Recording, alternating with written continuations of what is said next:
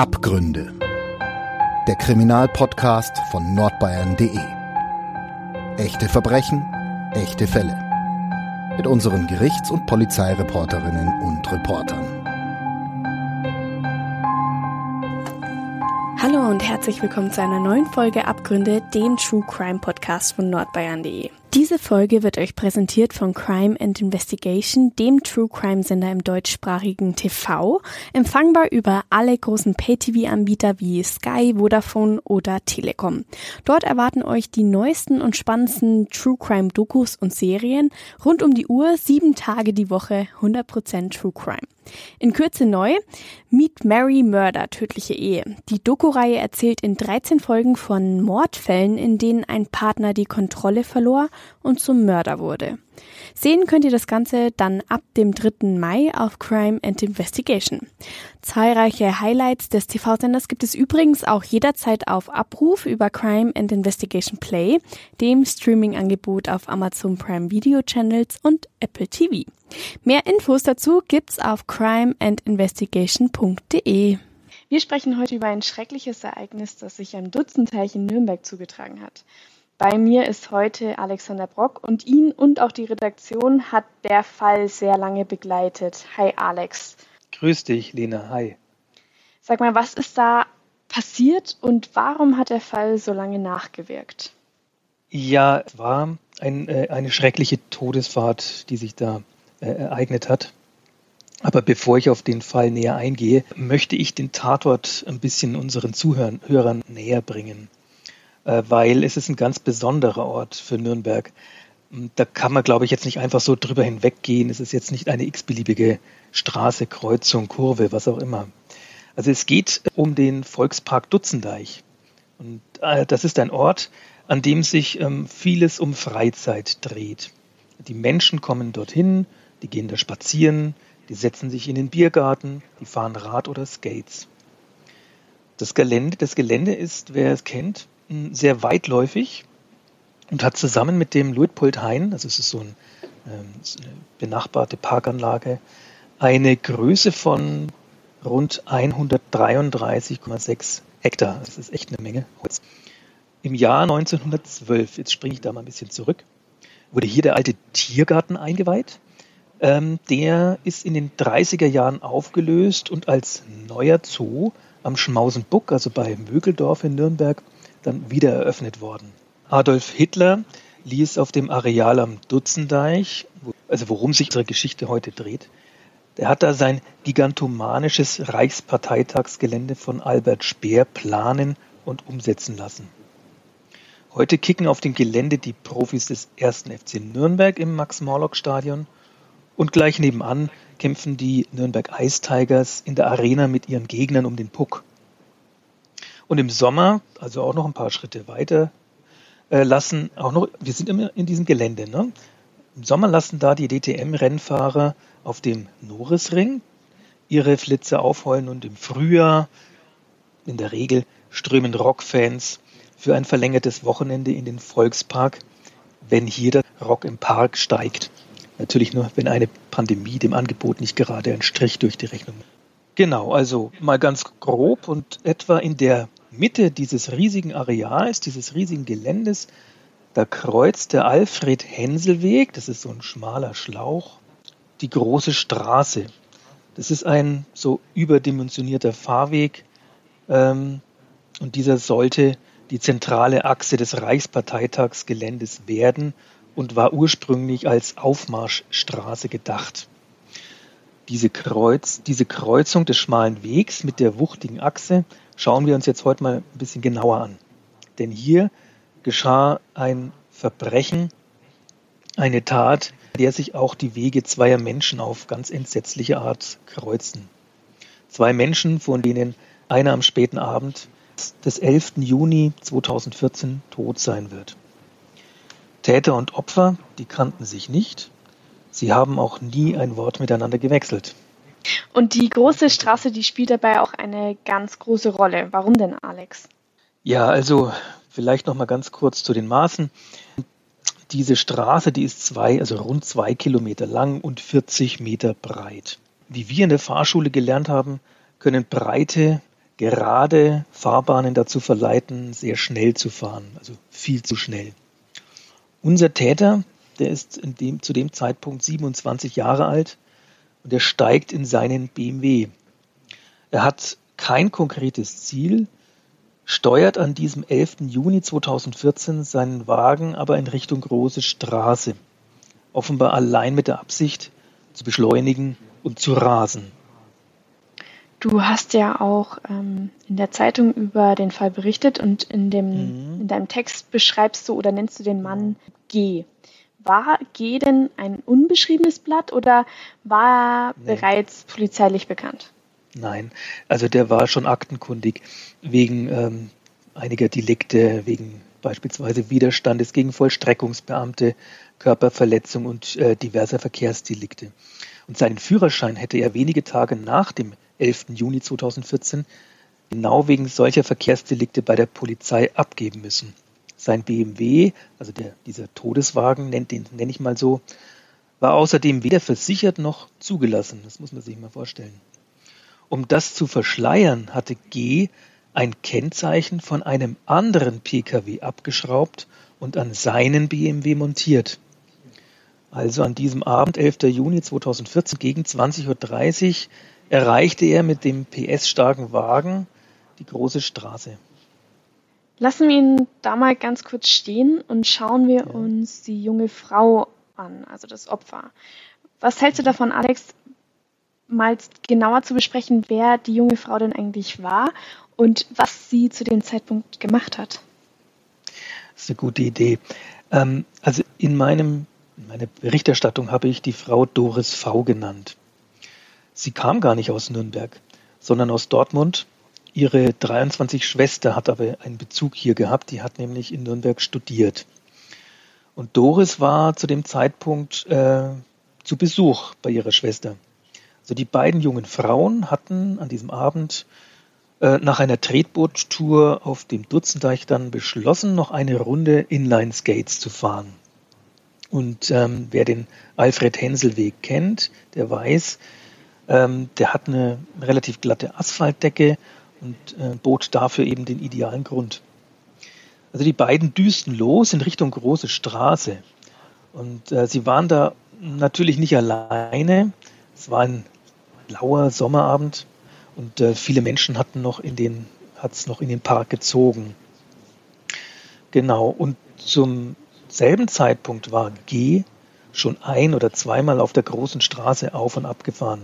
Der hat da seinen, man muss äh, wissen, der Wagen hat 300 PS gehabt. Diesen Wagen hat er da beschleunigt auf der großen Straße. Und zwar so, dass die Reifen qualmten und der bremste auch immer wieder so hart ab, dass die Reifen auf dem Gestein der Fahrbahn schwarze, kohlrabenschwarze Bremsspuren hinterließen.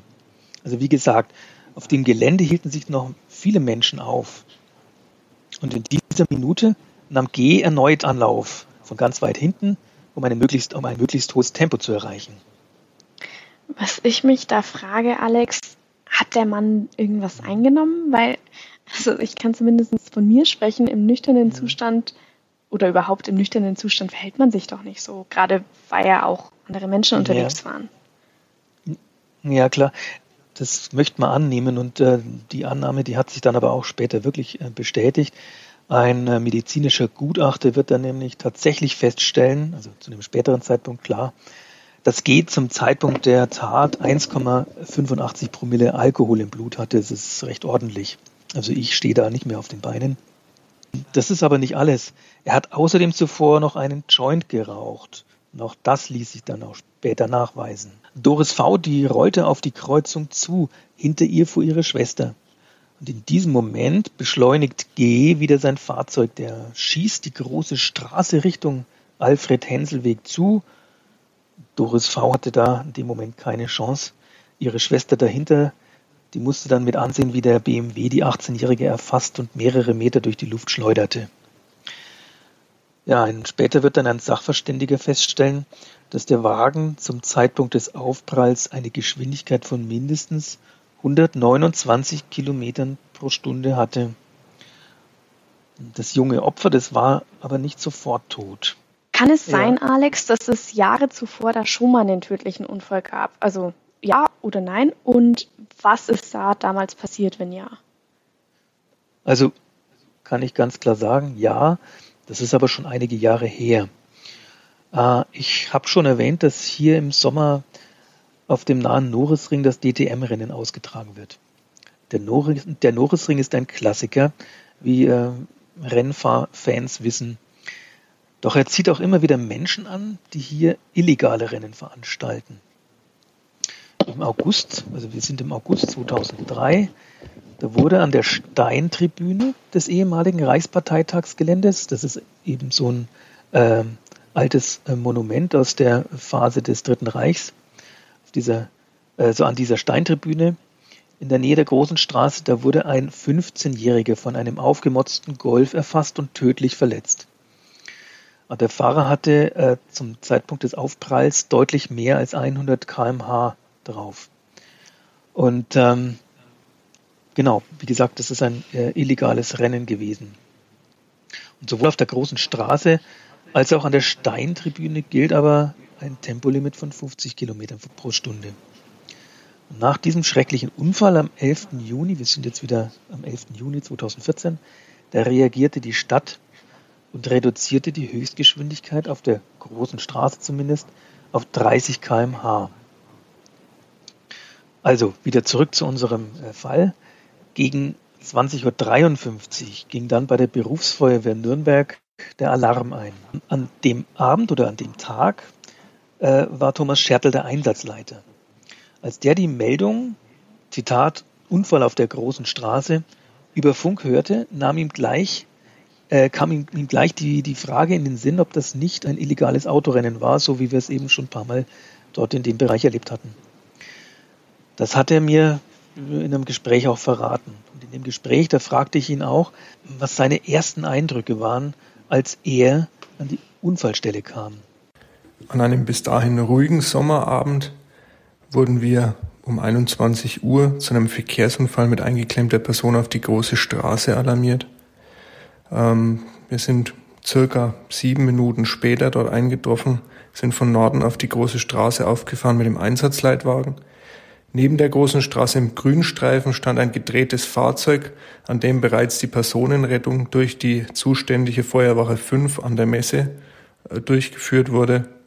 Auf der großen Straße befand sich ein Trümmerfeld aus Mattenstapeln und Fahrzeugteilen, da dort die Mattenstapel von Rock im Park noch gelagert wurden, mit denen das Auto augenscheinlich kollidiert ist. Rund 80 bis 100 Meter entfernt reanimierten zwei junge Kollegen eine leblose junge Frau, die am Straßenrand in ihrem eigenen Blut lag. Über der Einsatzstelle liegt eine merkwürdige Stille und eine sehr gespannte Stimmung. Das gesamte Ausmaß der Einsatzstelle wird erst nach und nach bewusst. Also Thomas Schertl, wer ihn kennt, weiß, das ist ein stabiler Mensch, ein gründlicher Mensch, äh, den auch äh, nichts so leicht aus der Fassung bringt. So habe ich ihn jedenfalls als Polizeireporter in einigen Situationen erlebt. Doch immer dann, also im Gespräch, wenn er mir gegenüber über dieses Erlebnis äh, spricht, ändert sich seine Stimmung und auch seine Tonlage. Was die Einsatzkräfte dort sahen, das sehen Feuerwehrleute eben nicht alle Tage. Ich habe ihn also gefragt, was das mit einem macht. Zunächst funktioniert man einfach. Was ist passiert? Sind alle Unfallbeteiligten gefunden? Welche Maßnahmen müssen sofort ergriffen werden? Mit wem muss ich mich abstimmen? Zum Nachdenken kommt man dann erst, wenn die Lage stabil ist und alle Einsatzmaßnahmen greifen. In der Regel verfügen alle Einsatzkräfte der Berufsfeuerwehr über genug Einsatzerfahrung, um so etwas zu verdauen. Man redet im Kollegenkreis darüber und wird auf solche Situationen auch in der Ausbildung vorbereitet. Kritisch wird es nur in besonders dramatischen Situationen. Dann können wir auf unseren Feuerwehrseelsorger zurückgreifen, der im schlimmsten Fall auch Kontakt zur Traumaambulanz des Klinikums herstellt. Ob und wie man von der Situation betroffen wird, stellt sich erst einige Zeit nach dem Einsatz heraus. Eine psychische Reaktion unmittelbar nach dem Einsatz ist ja völlig normal. Der eine Teil der Einsatzkräfte musste sich äh, um den Schwerstverletzten, um die schwerstverletzte Doris V kümmern und der andere um den Unfallfahrer. Der machte das aber den Feuerwehrleuten echt schwer. Der beleidigte und beschimpfte sie, was man mir erzählt hat. Das war für die Einsatzkräfte eine echte doppelte Belastung. Ich fragte auch den Thomas Schertl, wie er und seine Kollegen den Fahrer erlebt hatten. Der Fahrer des Unfallfahrzeugs war bei vollem Bewusstsein und ziemlich aufgekratzt. Er war im Fußraum des Unfallfahrzeugs eingeklemmt und schmähte die Kollegen, während sie ihn aus seiner Zwangslage befreiten. Wir hatten schon den Eindruck, als ob er irgendwas eingeworfen hätte. Da kann einem schon mal der Kragen platzen. Trotzdem haben alle absolut professionell gearbeitet und eine patientenschonende Rettung nach Lehrbuch durchgeführt. So nur wenige Meter vom Unfallort entfernt kämpften also zuerst Feuerwehr, dann der Rettungsdienst um das Leben der jungen Frau. Wie lange das ging, das lässt sich äh, jetzt nicht mehr mit aller Gewissheit sagen. Doch irgendwann schlich sich dann die Überzeugung ein bei den Rettungskräften, dass die 18-Jährige wohl nicht mehr zu retten war.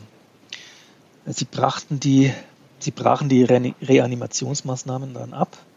Dann kam es zu einem seltenen, sehr berührenden Ritual, wie ich finde. Die Einsatzkräfte erwiesen der Verstorbenen nämlich die letzte Ehre. Zunächst wurde der Körper der leblosen Frau abgedeckt. Es liefen ja noch die Unfallaufnahme durch die Polizei und ihre Schwester musste vom Rettungsdienst und Notfallseelsorger betreut werden. Als alles soweit abgeschlossen war, dass die Leiche vom Bestattungsdienst abtransportiert werden konnte, sind die verbliebenen Kollegen zu einer kurzen Ansprache des hinzugezogenen Notfallseelsorgers zusammengekommen. Wir haben dabei alle die Helme abgenommen, um der Toten beim Verladen des Sargs die letzte Ehre zu erweisen. Ende 2014 kam es dann zum Gerichtsverfahren vor dem Amtsgericht Nürnberg. Wie hat das Gericht denn entschieden? Okay, also ja, bevor wir da auf die Entscheidung kommen, vielleicht die erstmal zur Staatsanwaltschaft. Die Staatsanwaltschaft Nürnberg führt, die forderte eine Freiheitsstrafe von drei Jahren und elf Monaten. Das Ganze war vor dem Amtsgericht. Das Amtsgericht unter dem Vorsitz von äh, Siegfried Spliesgard verurteilte den 27-jährigen wegen fahrlässiger Tötung zu drei Jahren und zehn Monaten Gefängnis. Das war aber noch nicht alles. Es war nicht der juristische Schlusspunkt. Denn der Verurteilte ging in Berufung. In zweiter Instanz vor dem Landgericht Nürnberg führt, hoffte er dann auf Milde. Allerdings hat auch der Staatsanwalt Rechtsmittel eingelegt. So, und am 23. Juli 2015, also äh, gut ein Jahr nach dem verheerenden Unfall, nahm der Staatsanwalt und der Angeklagte die Berufung zurück.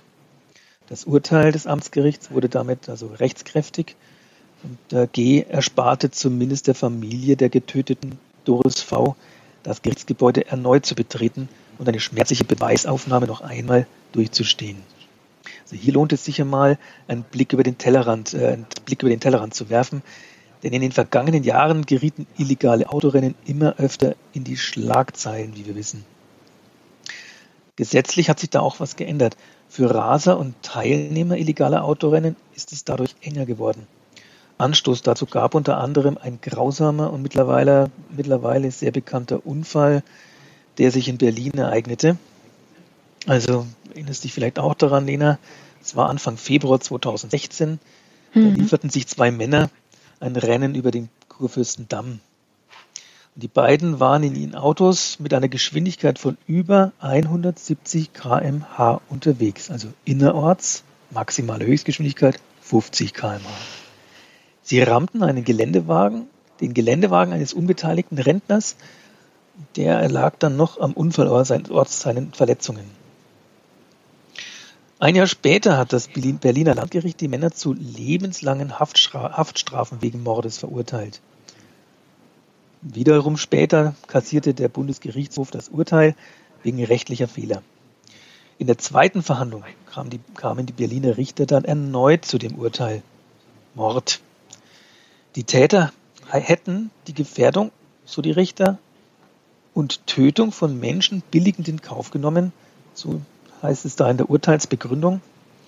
Und als Konsequenz aus dem Fall hat der Gesetzgeber Strafen gegen, Raser verschärft nach dem neuen Paragraphen, das ist, äh, ich sage das mal kurz, der 315d Haftgesetzbuch, werden die äh, werden also illegale Autorennen mit bis zu zehn Jahren Haft bestraft, wenn dabei Menschen schwer verletzt oder gar getötet werden.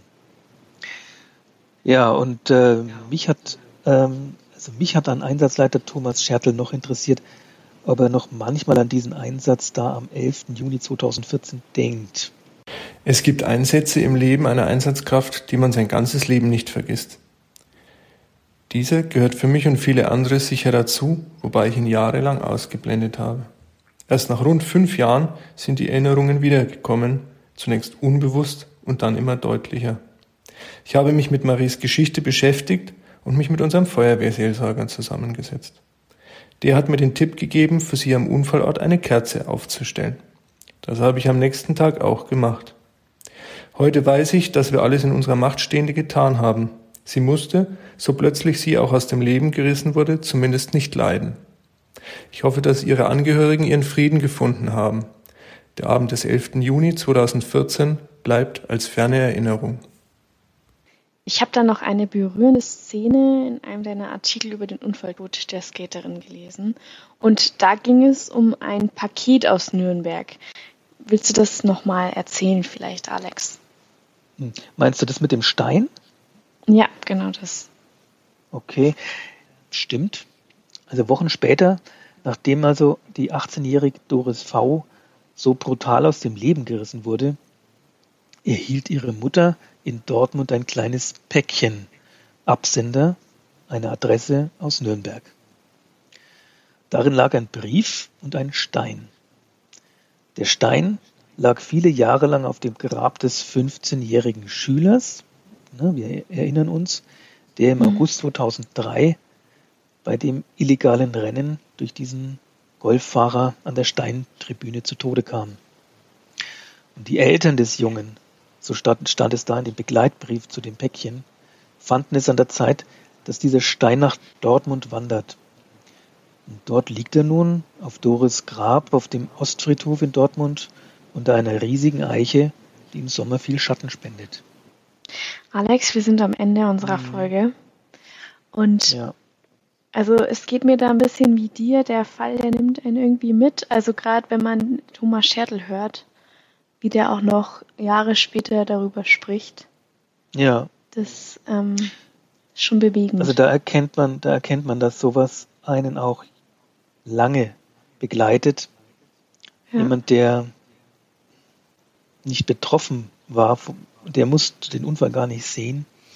Ähm, aber sowas macht einfach ganz viel mit Einsatzkräften oder überhaupt mit Menschen. Und äh, das kann man schon auch, ja, es geht halt in die Richtung Trauma, würde ich sagen. Ja. Ja, wir waren heute mal wieder im Homeoffice. mal ja. schauen, ob wir beim nächsten Mal uns wieder sehen oder nicht. Das werden die Hörer dann auch hören, wenn es soweit ist oder eben nicht. Ich bedanke mich auf jeden Fall ganz herzlich fürs Zuhören und auch, dass du wieder mal mit mir gesprochen hast, Alex. Ja, sehr gerne. Mache ich immer gerne, Lena. ich auch, sehr gerne. Und ähm, ja, hoffe, ihr bleibt gesund und wir hören uns dann in zwei Wochen wieder. Bis dann. Tschüss. Tschüss.